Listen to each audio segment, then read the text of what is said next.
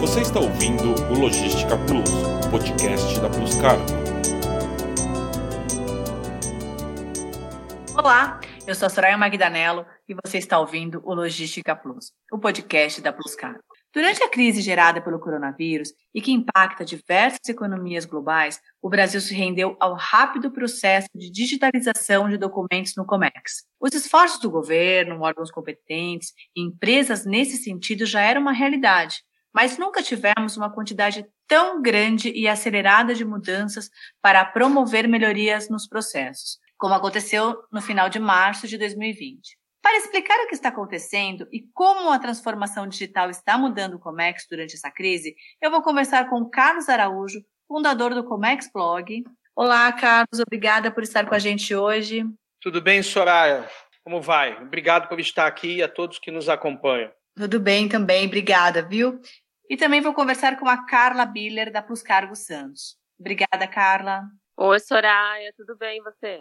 Também, tudo jóia. Obrigada por aceitar o convite. Obrigada por convidar também. Durante a última quinzena de março, nós vimos acontecer uma série de mudanças recentes na legislação para importação de produtos ligados ao Covid-19. Quais foram as principais mudanças, Carlos? Soraya, a gente viveu para ver a Anvisa fazer tudo rápido, dentro da regra, sem descumprir nenhuma segurança e atendendo diretamente a quem deseja importar. Então, é até difícil da gente pontuar todas elas, porque está sendo um enxame de mudanças, mas basicamente assim, elencaram-se diversos produtos ligados ao combate, produtos que antes necessitavam de autorização de funcionamento, de responsável técnico, de alvará da vigilância sanitária que é municipal, de registros e prazos que levavam 120, 160 dias, ou seja, quatro, seis meses, muitos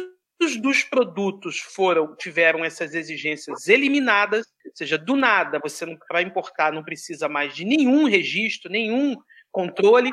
E para aqueles produtos em que há uma necessidade e uma restrição de controle, os prazos foram derrubados, coisas de 3, 4 meses para 25, 30 dias. Com isso, trouxe o quê? Uma velocidade, quem está nos ouvindo pode achar que eu estou brincando, nunca visto na Anvisa. A gente não acredita que esses prazos estão acontecendo, mas na prática estão sim acontecendo. Além, é claro, de se falar em questões tributárias que foram reduzidas, imposto de importação, IPI e mais uma série de coisas. O que mudou na vida dos terminais e das empresas que querem importar quando a entrega do conhecimento de embarque nos terminais passou a ser digital? Então, Soraya, quando foi publicado o ato declaratório que permite que o cliente apresente o BL original digitalizado para retirada da mercadoria, já foi com o intuito de agilizar o processo e diminuir a movimentação da entrega física, com o intuito de diminuir a movimentação de pessoas. Então, como funciona? A partir do, do, momento que a gente tem o conhecimento liberado pelo cliente, nós conferimos o pagamento, é enviado uma cópia original digitalizada ao, ao importador direto, o seu despachante. E ele dá seguimento da liberação da carga no terminal ou aeroporto. Tá? Quando foi publicado esse ato declaratório, nós confirmamos com todos os terminais, em cada cidade que a Plus Cargo tem negócios, em todos os portos, e aeroporto, para certificar que todos estavam cientes da validade desse ato declaratório e que iriam aceitar a documentação digitalizada. A partir de então, a cada liberação que nós vamos oferecer ao cliente, né, após o pagamento, a cada condução de processo, confirmando o pagamento, é, nós enviamos o BL digitalizado e com isso ele já consegue efetuar o desembaraço, enfim, e providenciar a retirada da mercadoria. Desde que iniciou essa operação, com os clientes nós não temos nenhum retorno negativo. Todos estão conseguindo dar continuidade aos seus processos. Somente a gente tem uma observação que nós, como agente de carga, temos notado que, quanto aos armadores, em relação ao BL, ao desbloqueio do BL, nem todos eles ainda estão adaptados a esse procedimento. Por exemplo, se eu recebo um BL digitalizado do agente do exterior e eu envio por e-mail, não é com todos os armadores que eu consigo o desbloqueio. Eu tenho que apresentar esse original. Então, o que, que é aceito? Que eu solicite a emissão de original no destino e aqui eu pago a taxa que é devida e obtenho o desbloqueio. Mas isso a gente nota que é com, em especial com os armadores de origem da China, né? Porque a China eles têm uma legislação onde se alguma carga é entregue ao importador e essa carga, a documentação que cobre ela, que é o BL, está em posse do exportador, o exportador tem direito de reclamar ao agente embarcador ou armador o ressarcimento do valor da mercadoria. E isso é uma determinação da Câmara de Comércio chinesa. E essa, essa cláusula, esse termo, consta em todos os conhecimentos de mar. Então, apenas no caso desse trâmite documental que tem esse cuidado em especial. Então, para os terminais, eh, meu escritório atua com despacho aduaneiro em alguns estados. A entrega do BL original por via digitalizada já era uma realidade aqui no Espírito Santo, em Santos, alguns terminais. E nosso, nossa tratativa, o desafio era sempre entregar esse BL original no agente de carga ou no armador. No caso dos aeroportos, nenhum deles aceitavam por via digitalizada. Você tinha que entregar isso pessoalmente. Quando foi publicado o decreto, que é a base de toda a conversa, a delegacia de Suape emitiu uma nota orientando a todos os terminais de Pernambuco a aceitarem o BL digitalizado. E aquilo gerou um efeito em praticamente todas as alfândegas, por quê? Porque toda a classe aduaneira começou a, a exigir que fosse feita a mesma coisa.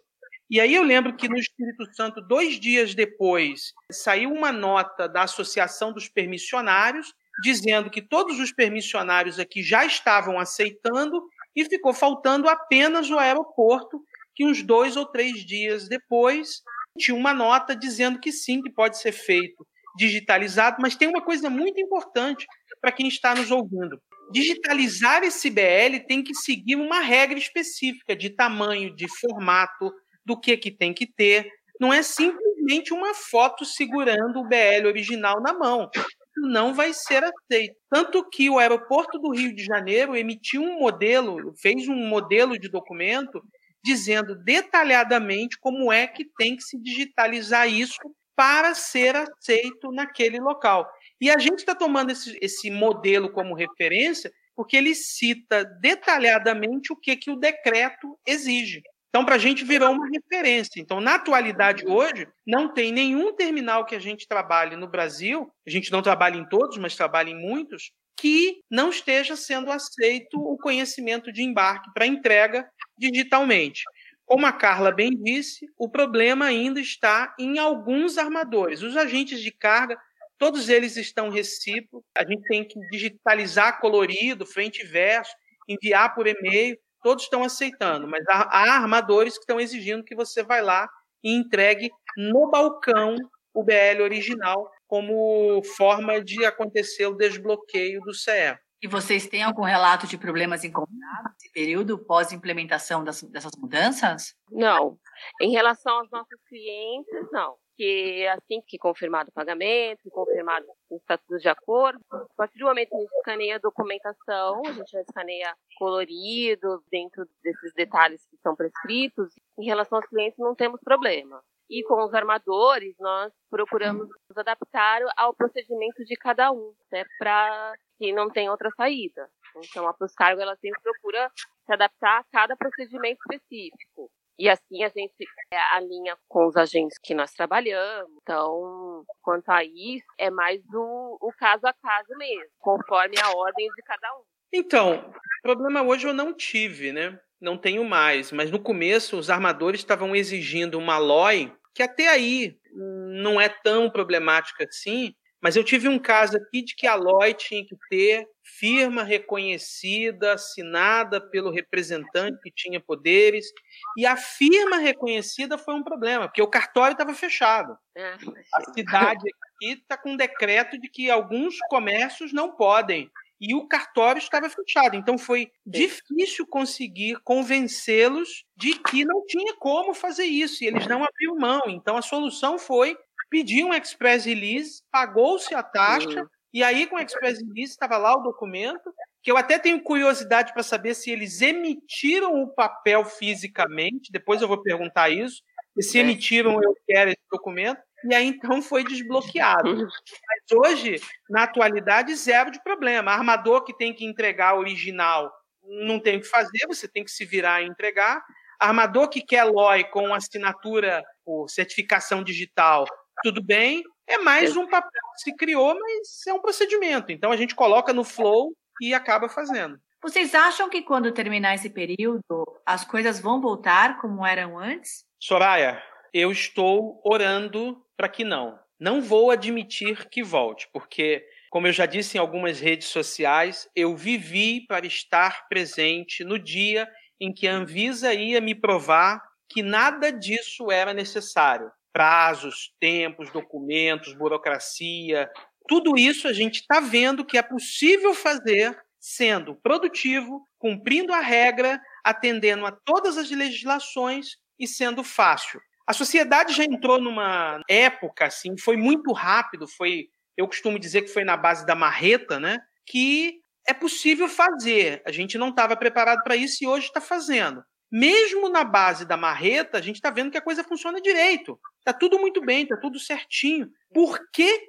Qual é a explicação que órgãos como a Anvisa e qualquer outro vão dizer: olha, vai voltar tudo como antes? Eu não acredito que o mercado vá permitir isso. Por quê? Porque tá, vai, a gente vai ter elementos que prove que um prazo de quatro meses para registro de um produto é exagerado, que ele pode sair em 20. Tudo bem, não estamos mais em situações de pandemia, mas que saia em 40 dias. Está ótimo, não em quatro meses. Então, objetivamente respondendo a sua pergunta, eu não acredito que volte mais. A gente está no momento em que um paradigma foi quebrado, um muro foi derrubado e o momento vai ser outro. E eu não vou aceitar, enquanto mercado, enquanto contribuinte, ou o que quer que seja, que eu faça de novo o que era improdutivo. E funcionou, está funcionando tão bem, né?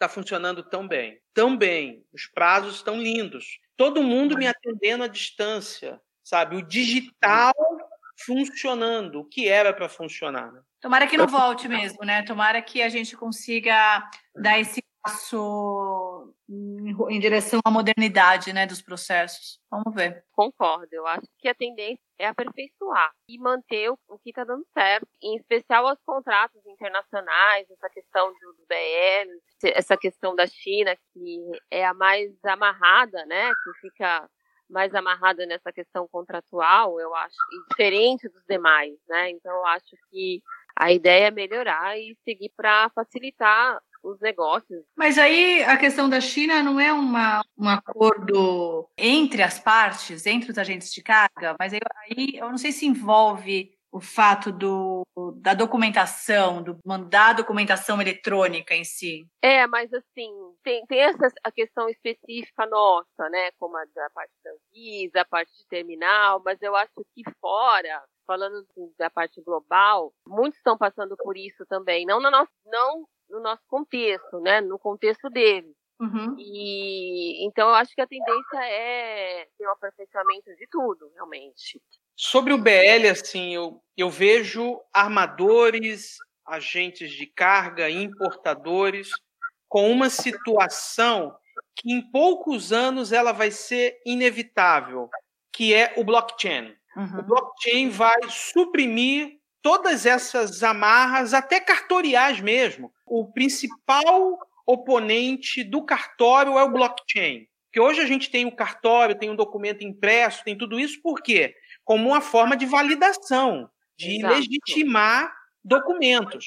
Mas a partir do momento em que eu tenho um sistema seguro por uma criptografia quase que impossível de ser quebrada Exato. e a um custo muito baixo, vai ficar a pergunta: por que, que você vai me emitir um BL se a gente tem uma legislação no Brasil desde 2008, que é a IN 800, que muitos dizem que ela já foi feita para transformar todo esse papelório em digital, não conseguiu avançar tanto quanto queria, porque na época não, não tinha tanta tecnologia. Mas a pergunta que vai ser é o seguinte: por que, que eu não vou ter só o conhecimento eletrônico? Ah, é porque são contratos, ah, é porque são procedimentos. tudo isso vai por terra com a digitalização, com a transformação digital. Que, novamente, eu usei já essa frase aqui: se não for pelo amor, vai ser pela dor. A dor é, é assim e acabou. Então eu vejo tudo isso que os cartórios, câmaras, uh, setores fazendo, daqui a alguns, alguns anos não vai conseguir fazer mais. Eu sou Soraya Magdanello e esse é o podcast Logística Plus, o podcast da Pluscar. Hoje nosso podcast foi feito 100% à distância. Estamos todos seguros em casa e levando informação de qualidade para ajudar você nesse cenário de crise. Quero agradecer mais uma vez ao Carlos Araújo do Comex Blog pela participação. Obrigado, Obrigada, viu, Carla? Obrigada a todos vocês. E quero agradecer também a Carla Biller. Obrigada, Carla. Obrigada, Soraya. Obrigada a todos vocês. Obrigada, Carla. Quer tirar alguma dúvida sobre como conduzir seus processos de importação e exportação durante a pandemia de Covid-19? Envie sua sugestão para a Plus Cargo pelo site ou redes sociais. E como diz o Carlos, Nesse momento, seguimos todos juntos pelo Comex. Obrigada, até a próxima. Você ouviu o Logística Plus, podcast da Plus Cargo.